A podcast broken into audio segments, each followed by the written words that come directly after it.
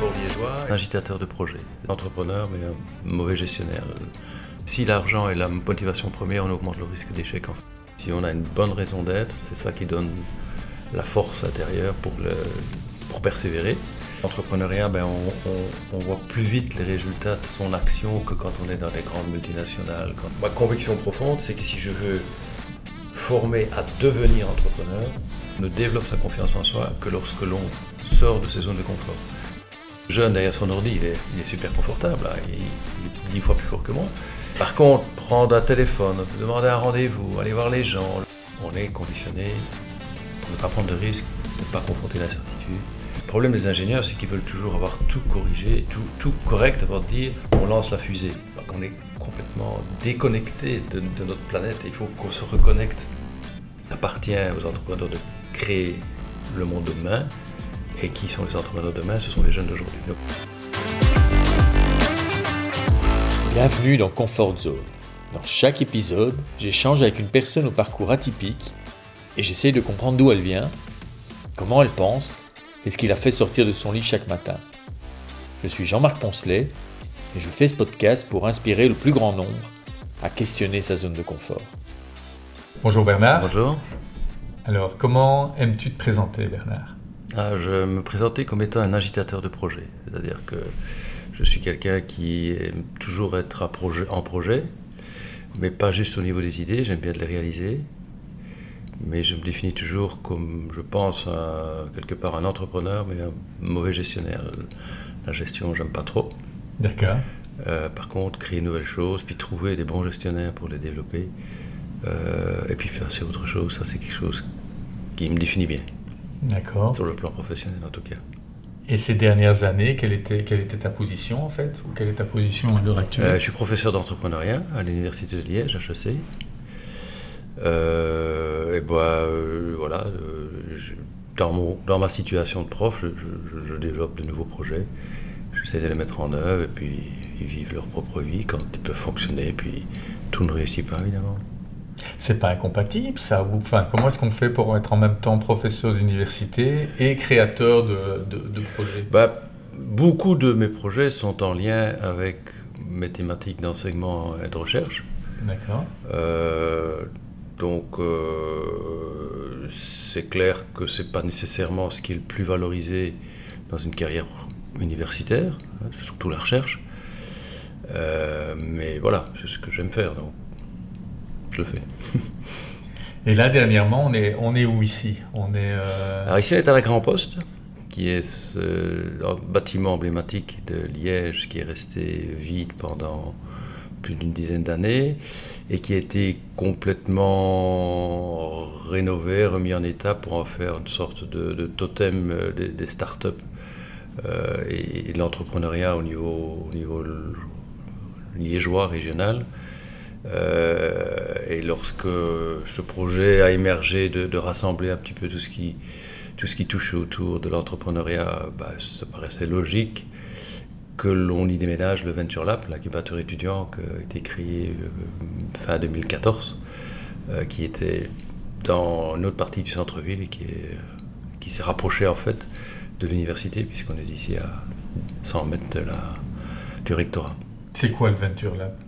Alors le Venture Lab, c'est un incubateur étudiant euh, qui euh, aide les jeunes et les jeunes étudiants et les jeunes diplômés euh, de toute faculté confondue, toute origine confondue.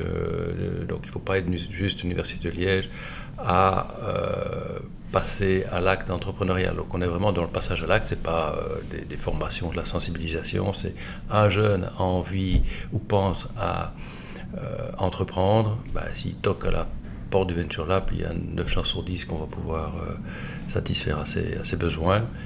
Euh, donc on va, d'abord apprécier dans quelle mesure il a s'il a une envie, parce que c'est ça qui compte avant tout pour nous, plus que le projet, c'est la personne. Et notre baseline, c'est Student Entrepreneurship for Change. Ça veut dire qu'on considère que aujourd'hui on ne peut plus entreprendre n'importe quoi et n'importe comment. Euh, que si ça n'a pas un sens par rapport aux enjeux de société euh, climatique, écologique, euh, biodiversité, ben, tout, tous les enjeux auxquels on est confronté, bah, ça n'a pas beaucoup de sens d'entreprendre. Donc on essaie de beaucoup stimuler les étudiants dans cette optique-là. Et donc on est à euh, Mais ça veut, dire, ça veut dire quoi? C'est qu'il y a des, des bons entrepreneurs et des mauvais entrepreneurs? Non, non, ce n'est pas, pas, un jugement de valeur. Hein. C'est un, c'est une conviction qu'on essaie de traduire euh, auprès de nos jeunes. Alors, euh, si les jeunes ne veulent pas les intégrer dans leur business model, on ne va pas les mettre dehors. mais ils sortiront peut-être un petit peu moins soutenus, je sais pas, et encore, je suis même pas sûr, mais voilà. Donc on, vend, on défend nos convictions euh, et beaucoup intègrent ces notions-là dans, dans, leur business model. On a d'ailleurs développé un business model spécifique sur le, sur le change, c'est-à-dire sur euh, comment je, au-delà des, des, euh, différents éléments du business model auxquels je dois réfléchir, ben, il y a peut-être d'autres éléments euh, auxquels je dois réfléchir. Il n'y a pas que le profit, il y a aussi la création de valeur pour la planète, la création de valeur pour les gens. Euh, il y a aussi la raison d'être, on en parle de plus en plus. c'est quelque chose qui est central maintenant dans notre approche pour le soutien des étudiants. Pourquoi je fais ça finalement? Qu'est-ce que nos jeunes, en fait, un jeune qui, est dans les études ou qui va en sortir, il ne sait pas encore trop comment il va se positionner professionnellement. Donc, entreprendre pour lui, c'est une espèce de. Soit c'est un mythe, soit il ne sait pas trop ce que c'est, soit. Euh, ils ne sont pas tous avec euh, déjà le couteau entre les dents, être sûr qu'ils veulent faire de ça leur métier. Donc, il y a un rôle éducationnel aussi. Donc, il y a ce rôle économique. On crée des startups. Là, on en a créé euh, depuis le début plus de 160, ça fait presque 700 emplois qui ont été générés par les, start par les startups étudiantes. mais donc, il y a ce statut éducationnel on contribue à former des jeunes, et un statut sociétal.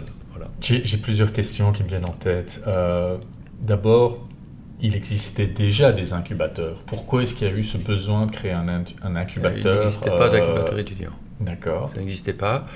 Euh, les incubateurs qui existaient, si je schématise, il y avait des incubateurs qui existaient pour des, des spin-offs, des entreprises plus, plus technologiques, autour et alentour des laboratoires universitaires, euh, mais très sélectif et uniquement à partir du moment où on avait une technologie particulière. Et il y a des incubateurs, euh, on peut appeler ça des incubateurs, qui sont plus ciblés sur les demandeurs d'emploi et qui visent la remise à l'emploi. Mais pour les jeunes, un jeune qui avait un projet, ça pas trop de aller. Et donc toi, la spécificité, c'est vraiment le jeune qui est toujours aux études ou qui vient juste de terminer. C'est ce genre de, porteur de projet que tu voulais accompagner. Oui, c'est notre cible. Et donc ça, euh, d'accord. Et alors pourquoi est-ce que c'est si important la raison, euh, la raison d'entreprendre ou la raison d'être de, l'entrepreneur? En quoi c'est important? Alors c'est important parce que c'est la boussole en fait. Si on n'a pas ça, on, bah, on on court après quoi On court? Après l'argent et on sait que l'argent n'est pas une motivation qui est, euh, comment dire, je ne vais pas dire souhaitable. Euh, il y a des, études qui démontrent que si l'argent est la motivation première, on augmente le risque d'échec en fait. Euh, parce que ce qu'il faut avant tout, c'est de la motivation pour surmonter les difficultés, pour être persévérant. Je ne connais pas un entrepreneur, ou c'est un menteur, ou c'est un chanceux qui va dire depuis le début ça a été génial, j'ai pas eu de difficultés, je suis devenu le roi du monde sans, sans m'être trompé ou sans m'être avoir failli me planter.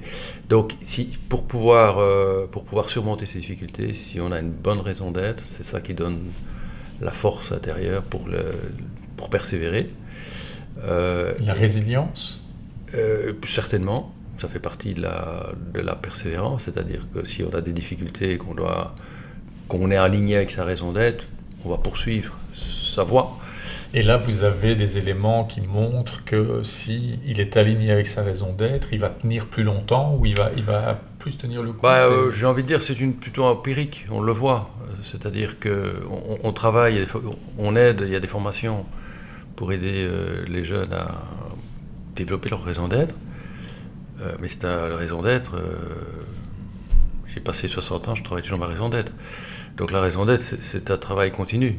Donc on les aide à, ne serait-ce qu'à conscientiser l'importance de... C'est assez innovant, non, de commencer par là, pour un, déjà pour un incubateur, ou alors c'est, tu vois, tu vois ça ailleurs? J'ai envie de dire que oui, c'est innovant. Oui, donc oui, j'ai envie, oui. Et en même temps, ben, c'est peut-être parce que c'est tellement central chez nous que on a peut-être, j'ai un peu l'impression qu'on en parle de plus en plus. Euh, euh, bah, on parle par exemple des entreprises à mission, donc si on se situe à un autre niveau, bah, c'est une sorte de raison d'être. Quoi. C'est, pourquoi on fait tout ce qu'on fait, pourquoi on se bat, pourquoi? Voilà. Donc, euh, et il y a aussi cette conviction qui n'est pas des mots, enfin, que j'ai pas d'études sur le sujet, mais c'est une conviction, c'est que si on travaille sa raison d'être, à un moment donné, on va se questionner sur pourquoi je fais ça, et dans le pourquoi je fais ça, il y a je fais pas ça que pour moi, je fais ça pour les autres et pour une cause qui me dépasse, quoi. Qu'est-ce que euh, tu as comme exemple alors emblématique de sociétés qui sont sorties du Venture Lab? Tu as, un ou plusieurs exemples à nous donner pour qu'on comprenne le, type de projet? Euh, bah, bah, Il y, en a, y en a deux là qui sont sur le, mur derrière nous, qui sont des, des, alumni qui sont devenus sponsors. Il y a la société TrustUp, qui est une plateforme qui, euh, qui cherche à connecter des personnes dans le monde de la construction et le particulier qui cherche... Euh, D'accord, tu un, bon menu, un bon menuisier, un bon, menuisier, mais, qui est un peu comme dans les modèles euh, avec des étoiles ou des évaluations, il fait qu'il tombe pas sur n'importe qui, et bon, il y a un filtre, donc voilà. Euh, deux, c'est une société qui fait du conseil informatique, qui est aussi un qui est devenu partenaire du Venture Lab. Il y a une société euh, qui connaît un boom pour l'instant incroyable, qui est la société Optimize, qui aide les entreprises à optimiser leur, euh, leur gestion énergétique. Ok. Euh, alors tout ce qui est là n'est pas des alumni, hein. Euh, ce sont des sponsors. D'accord. Et est-ce qu'il y a un profil particulier de l'étudiant qui vient au Venture Lab? Ah ben ça non, justement, c'est ça qui est intéressant. C'est que, que ce soit au, au niveau de discipline, ben, ils viennent de tous les horizons, si on devait dire un peu plus quelle discipline, bah, un petit peu plus gestion et un peu plus ingénieur. C'est qui, c'est les deux disciplines qui, entre guillemets, dominent. Mais on a des gens. Et qui dominent à, quoi 50% ou, à, ou, à, ou, 80% Non, non, non, non, qui dominent euh, à 25%, tu vois. si on a, on a 11 facultés à l'université. Euh, et on a à peu près, grosso modo, 50-50 unif haute école. On a un tout petit peu plus d'unif que haute école, mais les hautes écoles sont aussi très bien représentées. Mais donc tu as une surreprésentation quand même d'études euh, supérieures euh, de type longue qui rentrent dans le Venture Lab, non, non. où tu as... Non, non. Non, par contre, ce qu'on constate, c'est que pour l'étudiant qui a un projet qui rentre chez nous, euh, quand il est en deuxième bac ou en premier bac, ça c'est très compliqué. Parce qu'il va devoir tirer son projet s'il veut terminer ses études, parce que nous, ça fait partie de nos objectifs, c'est qu'il puisse terminer ses études. On n'a pas envie qu'un étudiant dise à un moment donné, je, laisse tout, ça arrive, je laisse tout tomber pour faire mon projet, mais on a envie, justement, on est là aussi pour les aider à mener de front les deux. alors quand tu commences au premier master, bah, tu prépares ton projet, tu, fais ton... Euh, tu, prototypes, tu, mets au point tes premiers clients, tu mets au point ton business model, et quand tu termines ton, ton deuxième master, tu, fais une petite levée de fonds et tu démarres tout de suite après, ça c'est le beau schéma. Et quand tu commences en premier bac, le chemin est long. quoi. Tu as 5 ans avant de pouvoir dire je sors. Donc ça, c'est pas l'idée. Bah, l'idée. On en a, j'ai un exemple très précis en tête qui, lui, il a 10 personnes et il cale au niveau du troisième bac, parce que, et donc il va probablement, à mon avis, arrêter ses études. Ah, il a déjà 10 personnes comme... Euh, c'est un peu la success story, ça, quand même. Bah, euh, je parlais de Optimize, ils sont plus que 50, là. Hein. Donc, voilà. Il y a une question qui me... Tu es prof d'entrepreneuriat.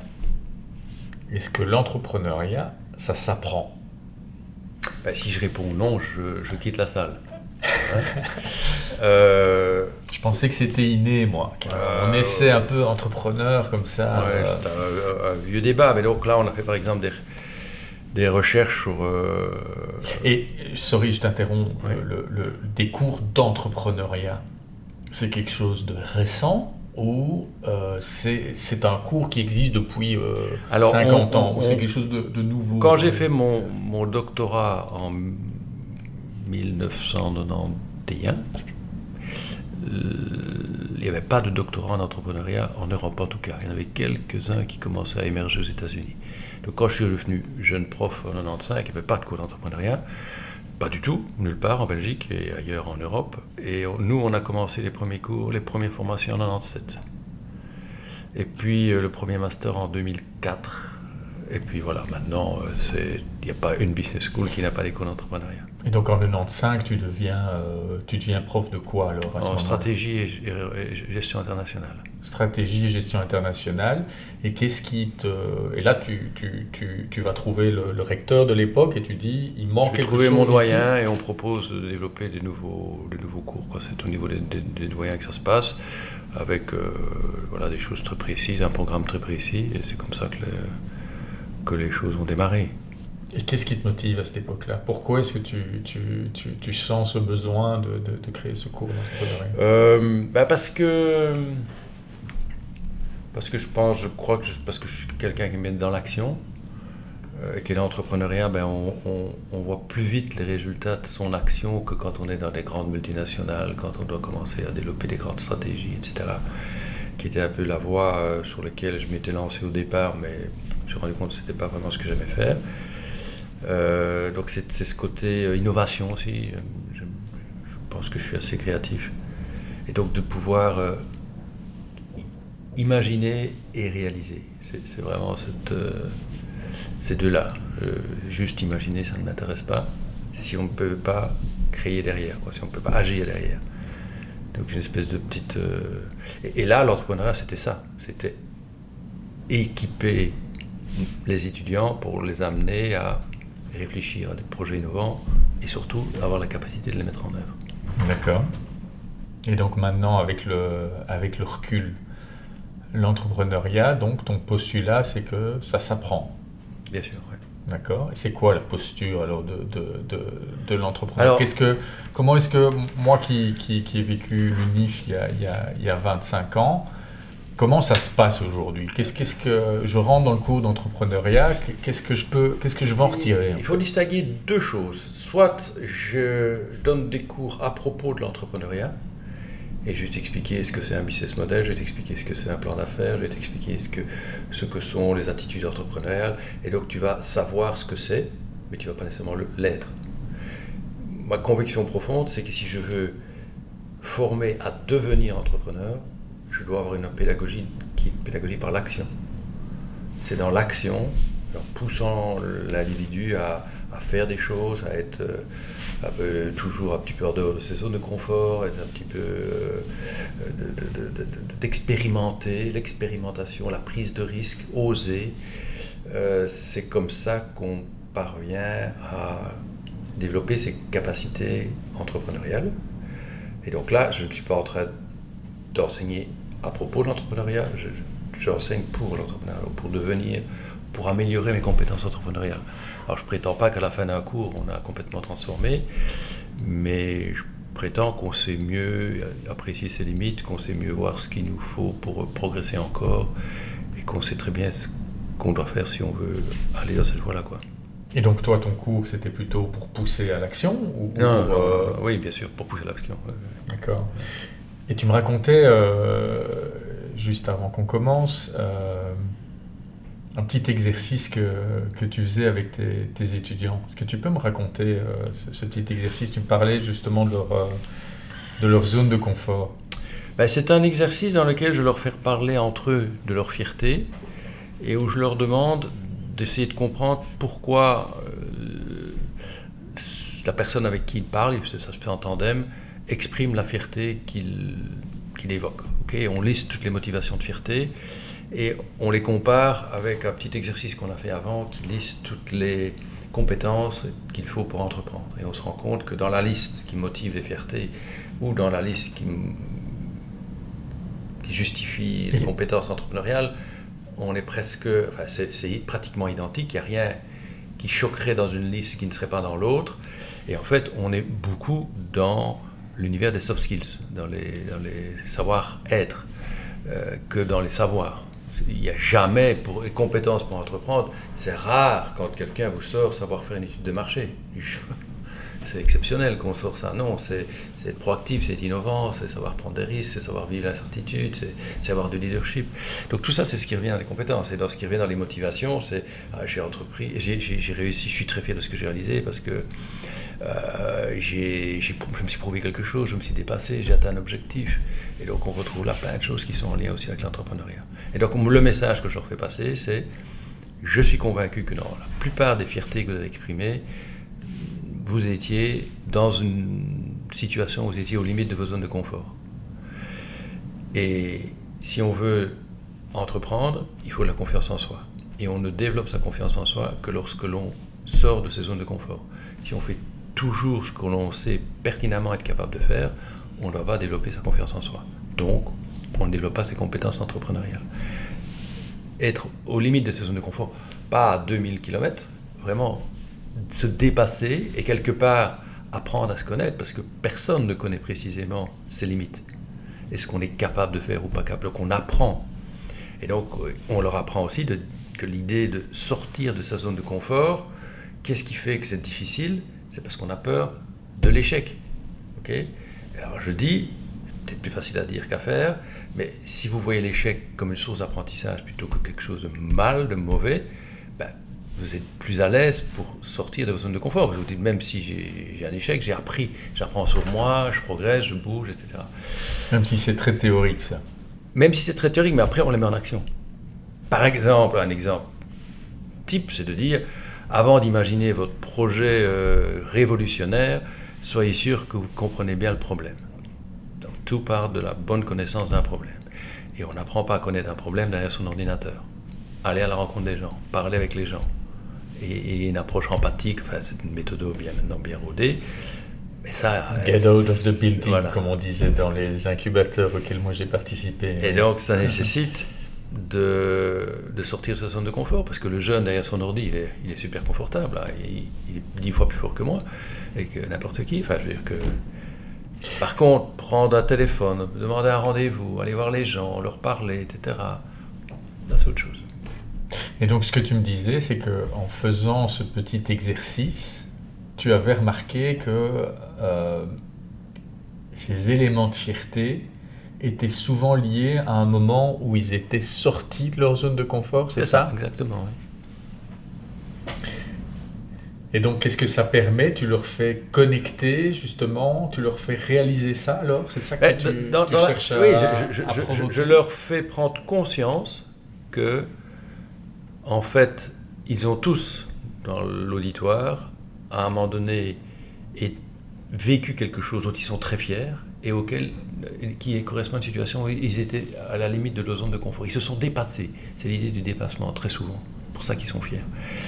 Euh, et, donc, je fais le lien. C'est que de dire, bah, regardez, vous êtes tous capables d'entreprendre. Nous sommes tous capables d'entreprendre. Il y en a peut-être qui sont plus capables que d'autres, qui sont plus prêts que d'autres mais potentiellement, on a tous la, graine pour entreprendre. Ça, c'est ta croyance profonde. C'est qu'on peut, tous, on peut tous entreprendre. Si on le souhaite, on le peut, oui. Certains ne le souhaitent pas. Est-ce que le système actuel euh, d'éducation tel qu'il est fait euh, rend cette croyance possible? Là, on m'embarque sur un sujet euh, très long, je pourrais parler des heures dans le sujet. Non, la réponse est clairement non. On, on vit dans un système, dans une culture et dans un système éducatif euh, qui n'encourage pas la prise de risque, par exemple, qui, qui déteste l'incertitude. Or, ça c'est une des compétences qu'on a démontrées, on fait des recherches ici avec des, neurologues euh, à l'université et des recherches avec mon doctorant, que une des capacités clés pour entreprendre, c'est savoir confronter l'incertitude. C'est d'avoir cette euh, cette flexibilité cognitive qui vous permet de faire évoluer les choses en fonction de, des éléments qui surviennent et qui sont liés à, des éléments d'incertitude.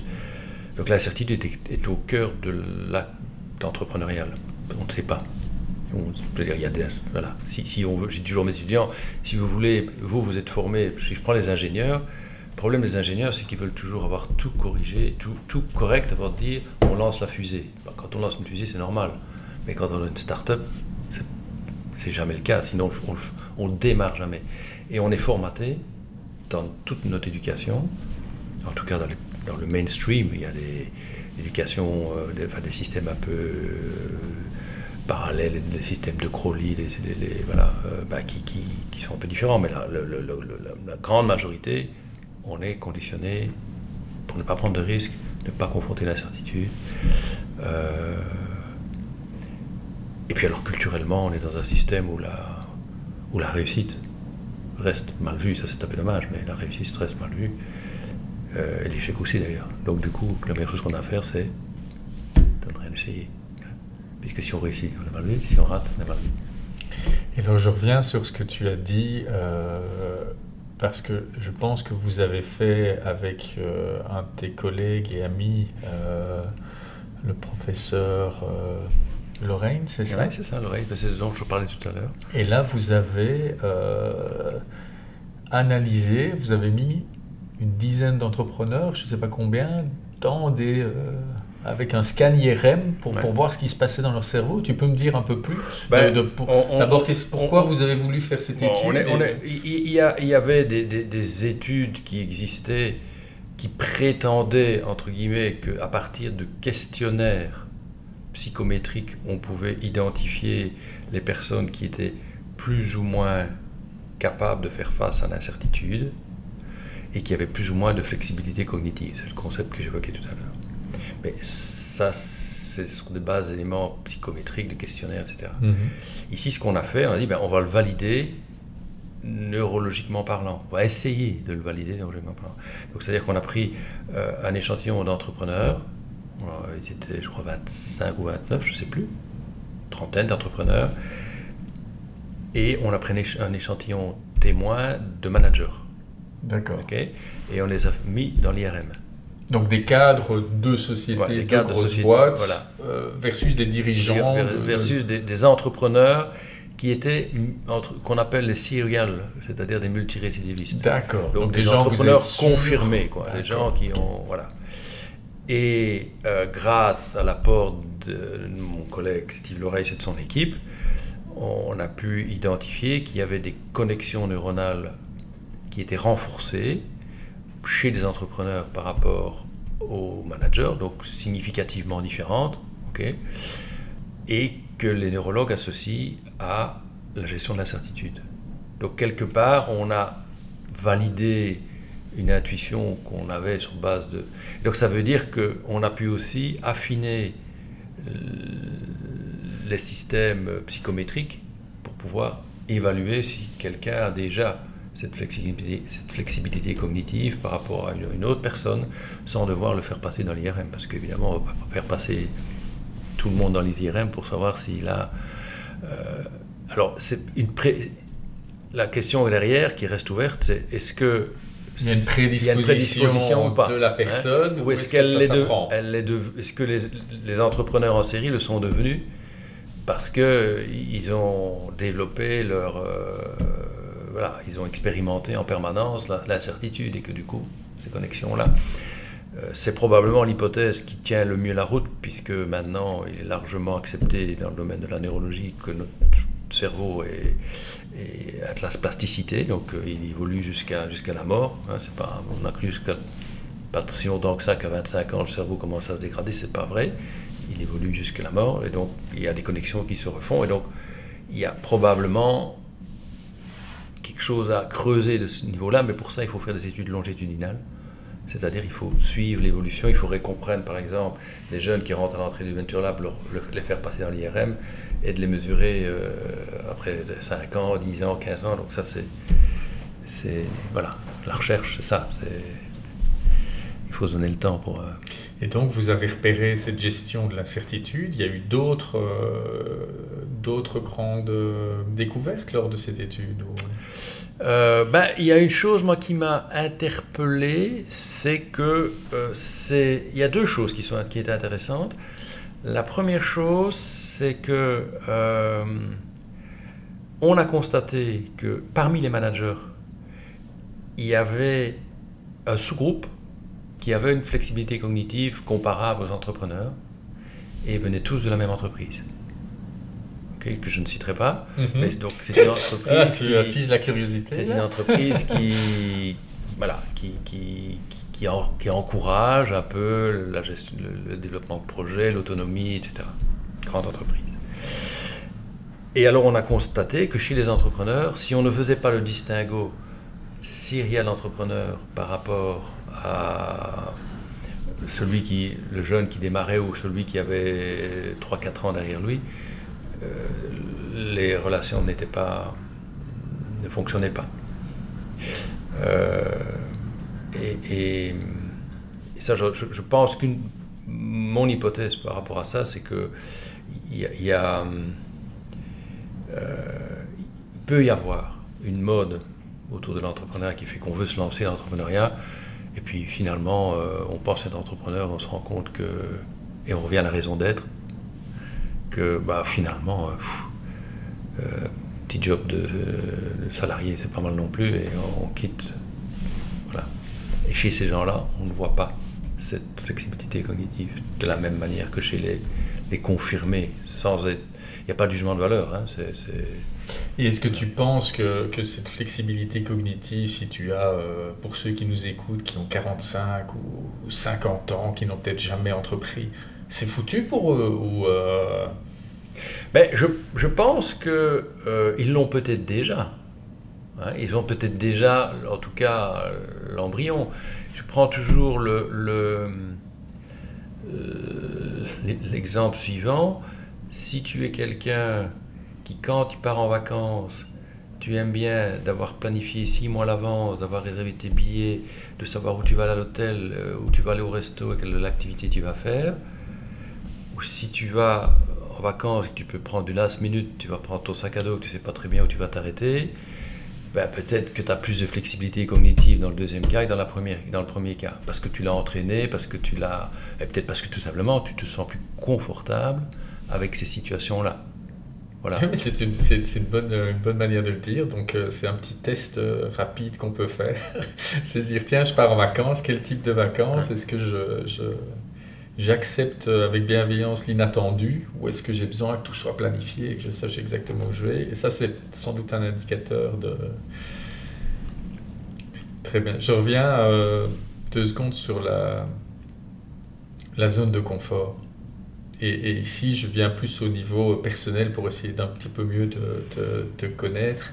Euh, quand est-ce que toi, à certains moments, tu, tu trouves que tu as tu es arrivé à un moment où tu es sorti de ta zone de confort et euh, dans quelles circonstances est-ce que tu es sorti de ta zone de confort et qu'est-ce que ça t'a apporté?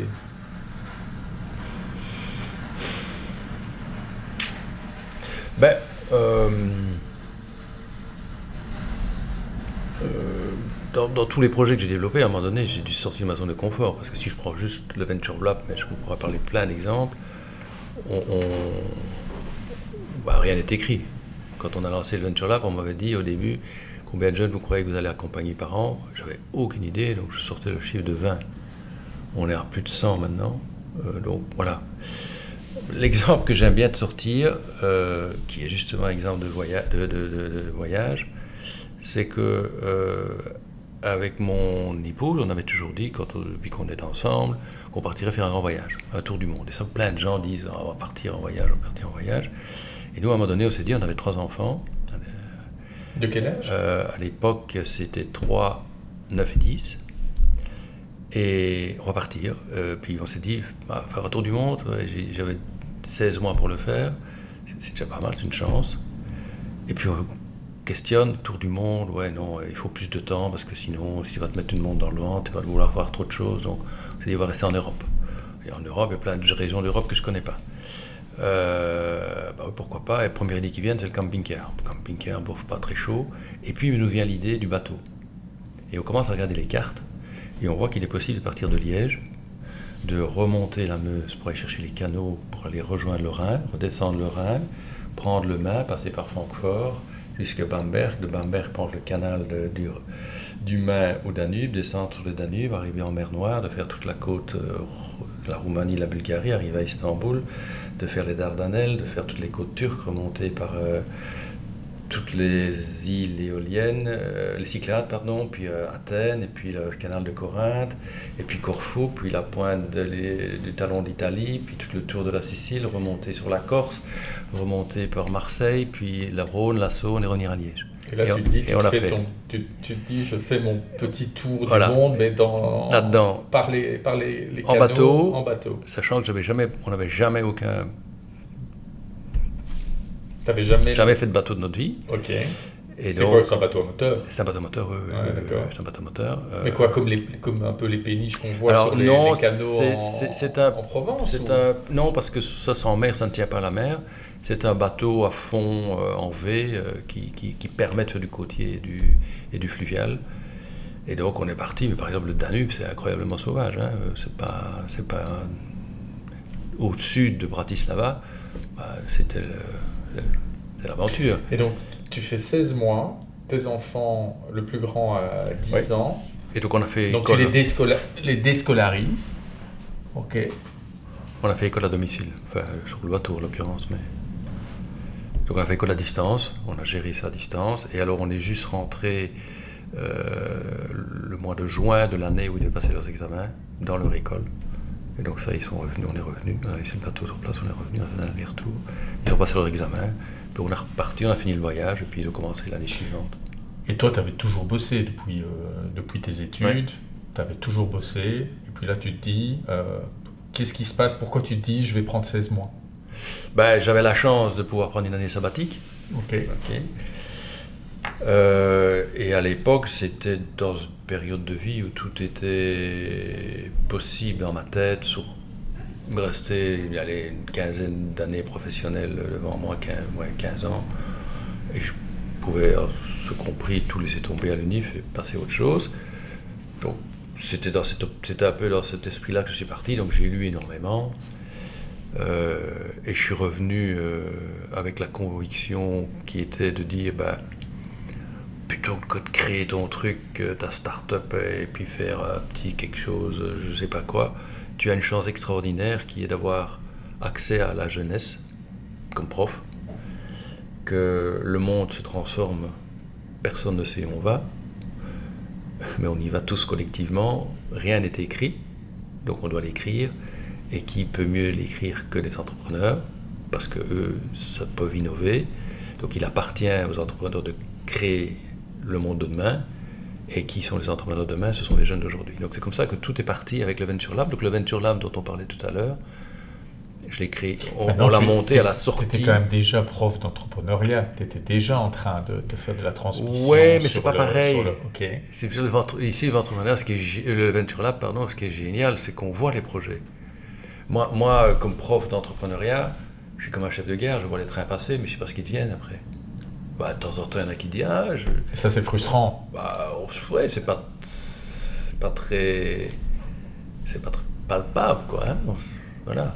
Donc, tandis que là, ici, on, on voit ce qui sort. On voit les, on voit les boîtes, on, on de les, d'entretenir une relation avec eux, avec les alumni. Euh, on, on fait des, si je prends par exemple, on, a un, master en entrepreneuriat et on a le, Venture Lab. ben, Dans le master en entrepreneuriat, en on a une mission qui s'appelle la mission vente. Et ben, les, étudiants du master vendent les produits des startups qui sont toujours incubées chez nous. Mais ça, c'est génial, quoi. C'est du concret, c'est c'est pas euh, avant, avant que le Venture Lab n'existe, parce que le master est préexisté au Venture Lab. Qu'est-ce qu'on faisait? On les mettait chez Vandenborg pour vendre de l'électroménager. C'était de la vente. on va revenir sur ton, ton aventure en bateau, euh, mais c'est parce que là, j'ai une, une question qui me vient en t'entendant parler. Tu vois euh, certains commentaires sur les réseaux sociaux où des jeunes disent euh, qu'en fait, il n'y a plus besoin d'aller euh, faire un diplôme universitaire. Ils ont plutôt intérêt à se lancer dans la vraie vie, à faire, des projets, et ils vont, apprendre, euh, ils vont apprendre plus de cette manière. Alors, évidemment, je pose la question à un prof d'université, donc c'est un petit conflit, euh, euh, conflit d'intérêt pour répondre à ça, mais est-ce que... Qu'est-ce que tu en penses? Qu'est-ce que ça t'inspire?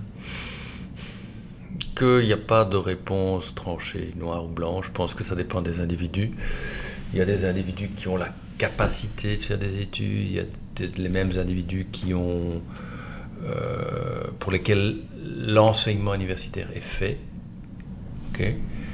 Et je pense pas que pour être un bon médecin, on puisse dire je vais voir la vie, puis je vais voilà, ou un bon avocat ou un bon ingénieur. Donc il y a, voilà. Mais par contre, dans certains cas, je prends l'exemple que je disais tout à l'heure de l'étudiant qui est à HEC en troisième bac. C'est moi qui lui ai dit, je lui ai dit, mais arrête. Arrête quoi. Maintenant, tu as acquis une expérience. De toute façon, tu as acquis une expérience suffisante. Même si ta boîte se, plante, des gens vont s'arracher, des, gens qui ont ton expérience. Euh, voilà. Donc ça dépend un peu des profils. Et, Donc il faut faire attention, c'est ça. Ça peut, ça peut être très bien dans, dans certains cas, évidemment dans d'autres métiers. Euh, et alors il y a, il y a se former pour avoir un diplôme, et puis il y a se former, se former. Je crois que se former, on doit se former. On doit avoir la préoccupation de développer ses compétences parce que bah, c'est pas moi qui dis, euh, tout le monde dit que dans 10 ans, et, la plupart des 80% des métiers ne sont pas les métiers d'aujourd'hui. Donc il faut évoluer en permanence, il faut s'adapter, donc il faut apprendre des nouvelles choses. Euh, moi, ce que je pourrais reprocher à l'enseignement universitaire, de manière générale, hein, je ne parle pas de mon université, c'est qu'on reste dans des logiques de silos. On reste avec des, facultés, alors que le monde est beaucoup plus riche, compliqué que ça, euh, et qu'il y a tellement de choses à faire euh, pour mixer la philosophie, le droit, la, gestion, la médecine, euh, les sciences de l'ingénieur. Il devrait y avoir plus de perméabilité, si je puis dire, dans les, dans les formations. Et ça, toi qui as vu passer en, 30 ans, euh, ça n'a pas évolué l'université à ce niveau-là? Très peu. On reste fort avec des, fort des cathédrales. Hein. Tu... Des églises. tu te fais pas des ennemis, toi Ou tu n'es pas un peu rebelle quand tu es dans, avec tes collègues de l'université Non, je vois, il y en a qui sont d'accord avec moi, il y en a qui sont pas d'accord avec moi. Mhm. Euh, mais je pense que le problème, c'est que c'est un. Réformer l'université, c'est juste incroyablement compliqué.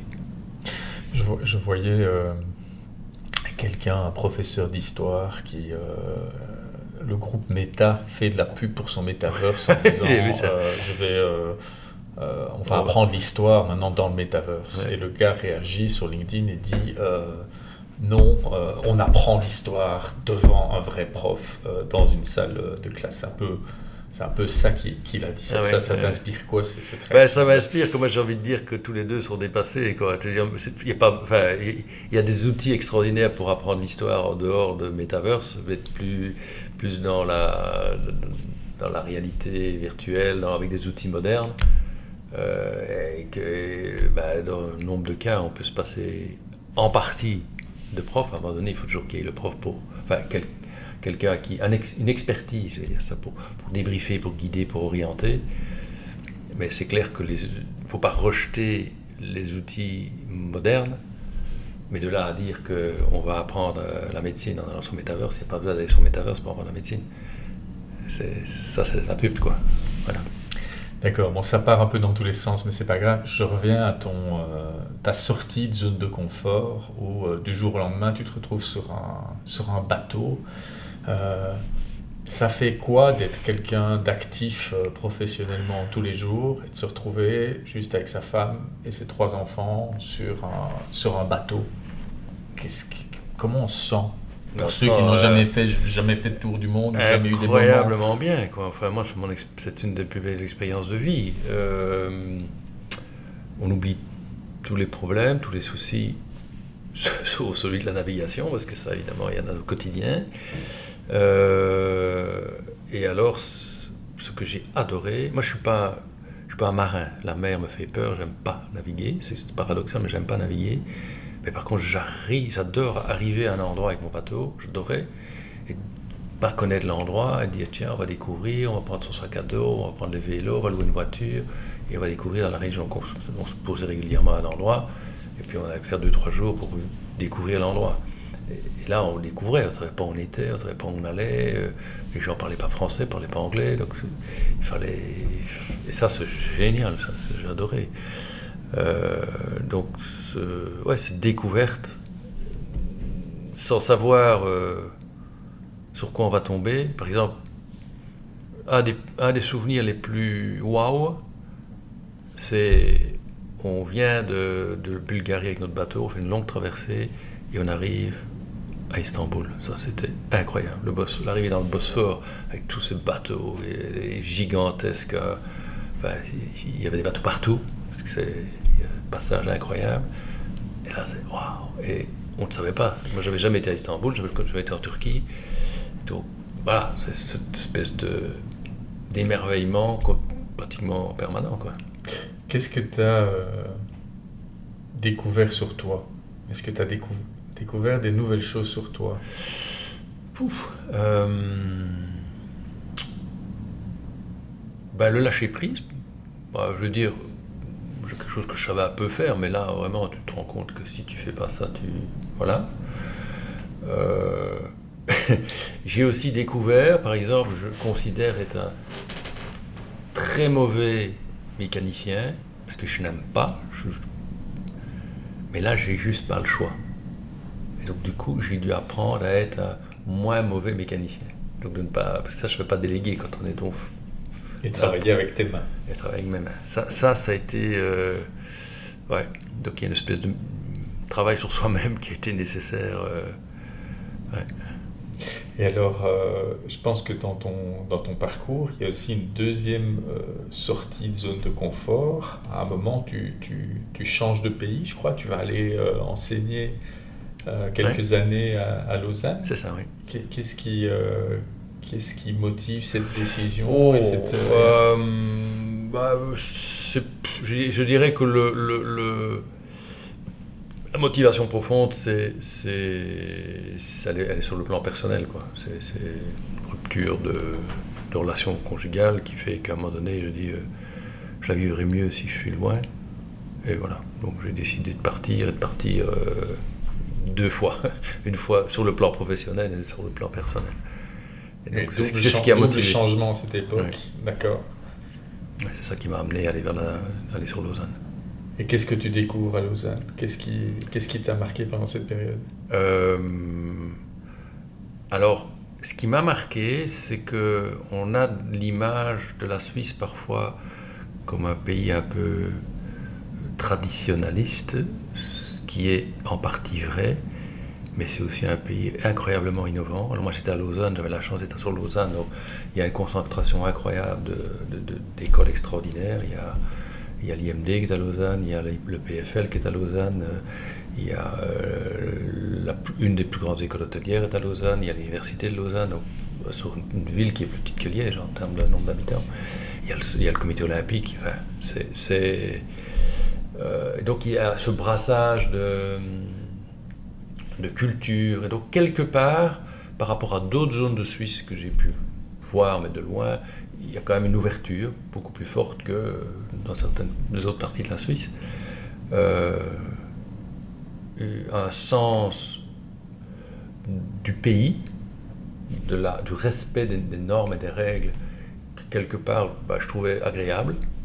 Euh, j'ai appris à arriver à l'heure, depuis j'ai oublié.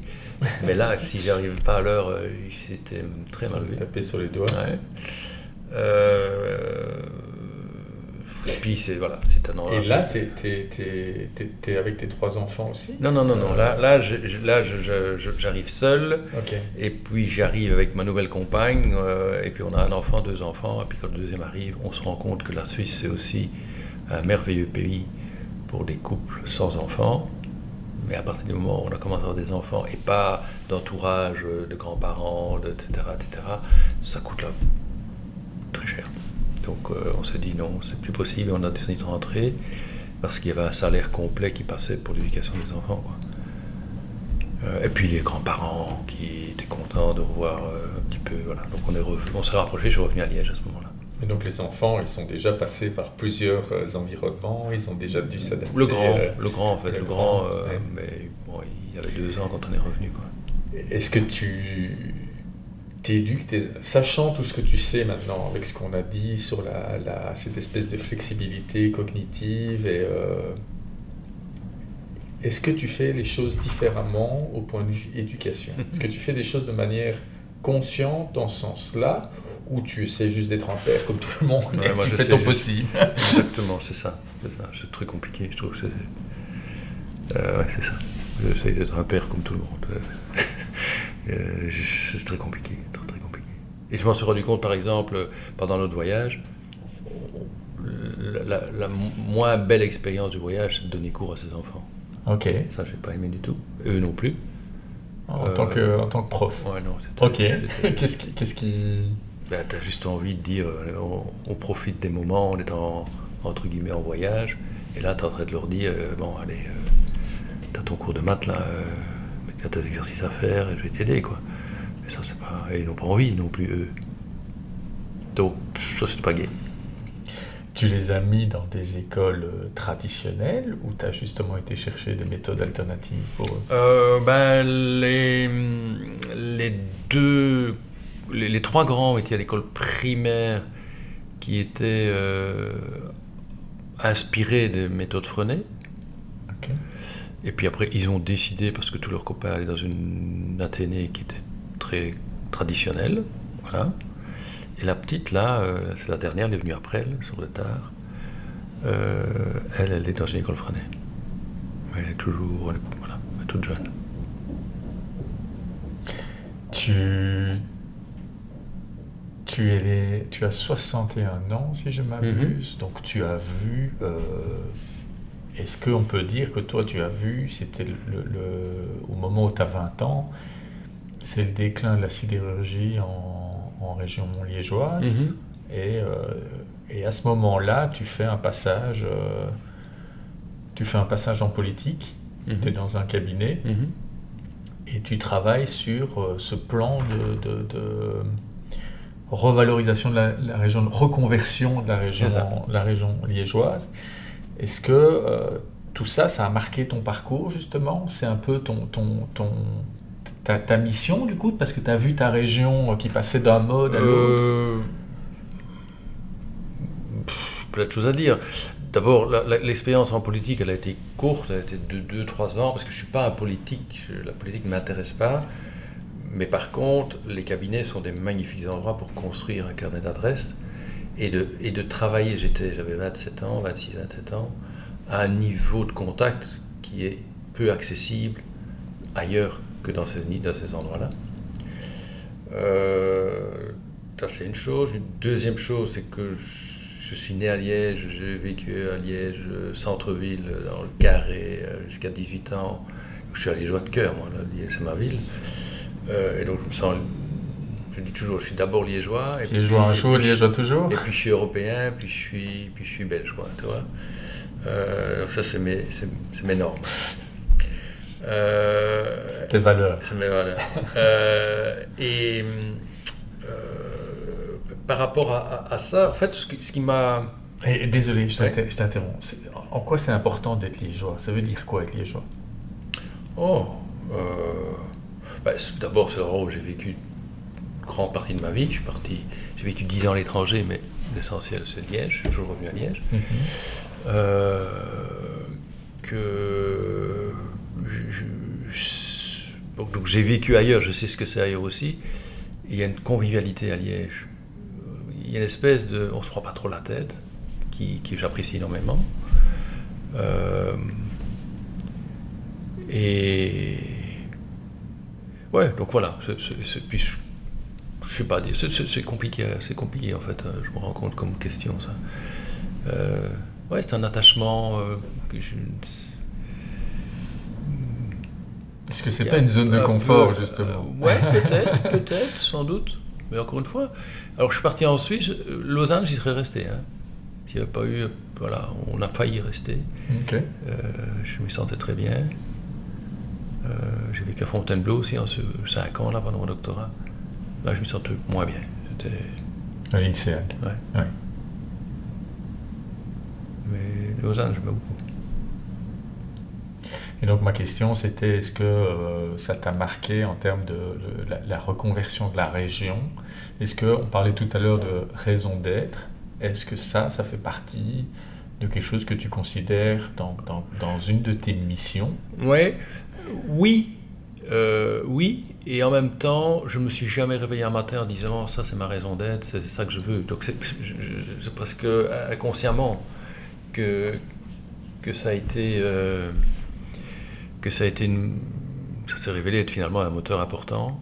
Euh, et moi, je, dis toujours à mes étudiants, c'est important de, de- de- de développer votre connaissance sur vous-même et votre, développer votre connaissance de votre raison d'être et d'autres passions. Mais sachez qu'à 25 ans, je ne savais pas ce qui me passionnait, j'avais aucune idée. Donc les choses viennent au fur et à mesure. euh, et je n'ai pas eu la chance que peuvent avoir les jeunes d'aujourd'hui d'avoir des dispositifs qui leur permettent de mieux s'interroger sur qui ils sont, sur ce qu'ils veulent, etc. Moi, les choses ont été faites comme beaucoup de jeunes de l'époque, à mon avis. Et ça, ça existe ces dispositifs? De quel dispositif Bah, Je parle par exemple de, de ce qu'on fait pour la raison d'être au niveau de, de- de nos étudiants à Venture Lab. D'accord. Euh, ouais, pense que... Mais ça, ça concerne seulement une petite, Oui, petite oui, minorité oui, de, de oui, personnes. C'est vrai, c'est vrai, ok. c'est vrai. Mais je pense qu'on est plus ouvert à ça. Qu'est- Qu'est-ce que tu conseillerais à euh, ces jeunes qui ont euh, 17 ans et qui ont aucune idée de ce qu'ils ont envie de faire? Qu'est-ce que tu conseillerais à, à un jeune comme ça? Euh, je- je- par rapport à, malgré ce que j'ai dit tout à l'heure, si je ne sais pas ce que j'ai envie de ce que je veux faire, je ferai des études et j'ai envie de dire, peu importe lesquelles.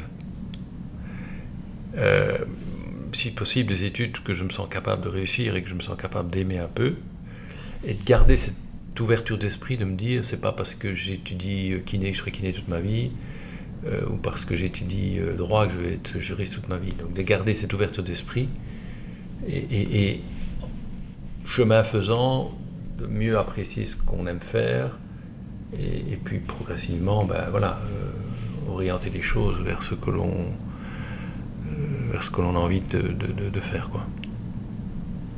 Ok.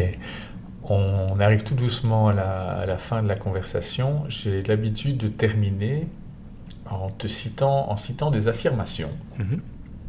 Et alors, je te demande si tu es d'accord avec l'affirmation que je vais dire, tu mets un petit 10. Si tu n'es pas du tout d'accord, tu mets un petit 1. Et évidemment, tous les chiffres au milieu sont bons aussi. Et alors, tu me donnes un petit mot d'explication euh, pour ça. Donc, première affirmation, il faut trimer pour réussir. Euh, neuf. Pourquoi? Ben parce que je crois que sans travail, on n'arrivera pas. La, la chance, ça peut exister, à un moment donné, il faut travailler derrière la chance. Euh, et j'adore euh, cette citation de Jacques Brel qui disait euh, Les artistes, je ne connais pas, je connais des gens qui travaillent à quelque chose, et qui travaillent avec acharnement. Et ça, c'est valable dans la- dans l'art, dans, la chanson, c'est valable dans la vie en général. Et donc, travailler dur, travailler avec acharnement, c'est indispensable pour réussir? Oui, pour réussir sa vie, pas pour réussir dans la vie, réussir sa propre vie. Ça se fait pas par hasard, ça se construit. Je dis toujours que à mes étudiants, entreprendre, c'est avant tout entreprendre sa vie. On n'a qu'une vie, c'est la vôtre, c'est pas la mienne. C'est vous qui avez le volant, il faut d'abord l'entreprendre. Donc il faut être proactif pour qu'on. Et à un moment donné, la proactivité passe par du travail.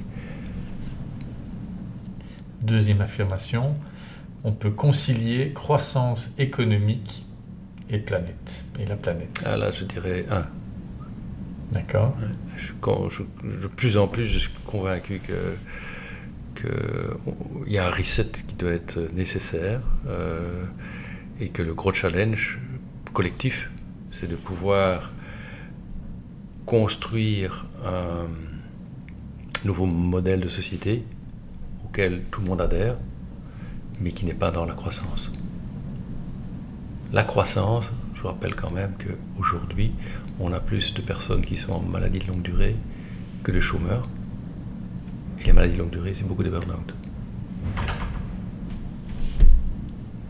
Et donc pour toi c'est clair, un, euh, si on continue la croissance, c'est pas le progrès technologique qui va nous, Ah, non, nous- non, non. nous- Le progrès est- peut contribuer, mais c'est pas ça qui va. À un moment donné, enfin, je crois qu'il faut qu'on qu'on ose, qu'on ait le courage de dire non, croissance, c'est plus possible. Ok. Affirmation numéro 3. Enfin, tu as déjà un peu répondu, mais c'est pas grave, on va voir si, es, euh, cohérent. si tu es cohérent. Tout le monde peut être entrepreneur. Euh, là, oui. Oui. Tout le monde ne le veut pas, mais tout le monde peut. Et on a quand même dit qu'il y avait des, des, des, personnes qui avaient peut-être une prédisposition, sans doute. Oui, et ceux qui ne l'ont pas du tout peuvent le développer. Peuvent le développer. Et ça peut être développé à partir de parfois de entre guillemets d'accidents de vie. Euh, je, me fais virer ou j'ai un truc, euh, qui, une passion qui se révèle, euh, voilà. Très bien. Affirmation numéro 4, c'est la dernière. Le capitalisme est le moins mauvais des systèmes. Euh, 5. 5 parce que, ben parce que je pense que le capitalisme arrive au bout de sa logique. Mais quand on dit le moins mauvais, ben ça veut dire est-ce qu'il y a un meilleur Moi je pense pas. Enfin moi je ne connais pas d'alternative aujourd'hui. Elle est à construire. Je crois que le communisme a marqué toutes ses limites. Enfin, bref. Euh, euh, par contre, ce que je crois beaucoup, beaucoup, beaucoup, beaucoup, c'est que euh, on doit travailler beaucoup plus la spiritualité. Pas dans le sens religieux, moi je suis un agnostique, mais dans le sens de, de la raison d'être, du pourquoi, de, de, travail sur soi.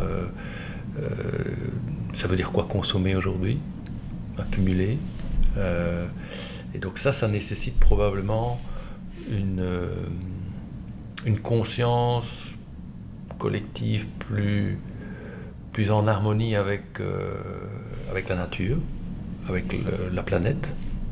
Et il y a un truc qui est récent dans ma prise de conscience, je n'avais pas appris à quel point, point c'était ancré dans, dans, notre système, c'est qu'on parle très souvent des hommes et de la nature, on parle de sauver la planète, on parle de l'environnement, or l'homme est dans la nature, il n'y a pas l'homme et l'environnement, l'homme est dans la planète, l'homme est un animal, et on, a, il y a des ressources naturelles, comme si on était là pour être une ressource à exploiter, et non, on est complètement déconnecté de, notre planète, il faut qu'on se reconnecte à la planète et pouvoir euh, remettre l'homme là où il doit être, c'est-à-dire à son niveau d'animal, mais d'animal euh, évolué, mais d'animal quand même. Et qu'est-ce que tu fais, toi, au niveau spiritualité, alors? Pour développer alors, ça, pour développer cette conscience, qu'est-ce que tu fais concrètement Ce que je, je suis engagé, mais c'est assez récent, euh, dans tout ce qui est pleine conscience et méditation. Mm-hmm. voilà. et là, je suis embarqué vers un, un mouvement progressif parce qu'il faut que je travaille sur moi-même, sur tout ce qui est lié à la, comment est-ce que j'appellerais ça, à une sorte de, de, de simple, allez, débarrasser, on a, on a trop, trop d'objets, trop de choses. J'ai pris conscience récemment, j'ai un frère dont, son, le métier est de vider les, maisons qui, où il n'y a pas d'héritier, ok? Et il me dit les trucs je sors. Et j'ai eu cette hantise. Je dis, si je meurs demain, mes, enfants, ils vont avoir trois, trois, journées à vider la maison. Et à les trois quarts, je n'utilise pas. Je voudrais bien évacuer. Ça m'évacuera aussi l'esprit. Et donc aujourd'hui, tu, tu médites ou tu essayes de méditer Je médite, mais c'est pas facile. Ou euh, bah, mon épouse est embarquée là-dedans aussi. Les enfants, ça c'est. Voilà, attendre un petit peu. Euh, mais voilà. Donc. Euh, je le fais seul, mais je partage certaines choses avec mon épouse. Quoi. Très bien. Dernière question. Euh, est-ce que tu aurais un livre, un bouquin à me conseiller? Un bouquin où tu dis ça, ça m'a appris pas mal de choses. Récemment, j'ai une tri, trilogie, trilogie, trilogie qui m'a scotché. C'est Sébastien Boller. Il y en a un, c'est le bug humain, il y en a l'autre, c'est le sang, c'est le troisième, c'est c'est Human Psycho, c'est le dernier, ça. Je connais, c'est un, j'ai lu le bug, euh, bug humain, euh, très très bon, euh, très très bon conseil et que je conseille à tous ceux qui ne l'ont pas encore lu. C'est extrêmement intéressant. Merci Bernard. Ouais, avec plaisir. Au revoir. Voilà. J'espère que tu as pris autant de plaisir à écouter cet épisode que j'en ai pris pendant la discussion. N'hésite pas à mettre une bonne note, à t'abonner si tu as apprécié et à partager. Ah oui, et n'hésite pas à en sortir toi aussi de ta comfort zone.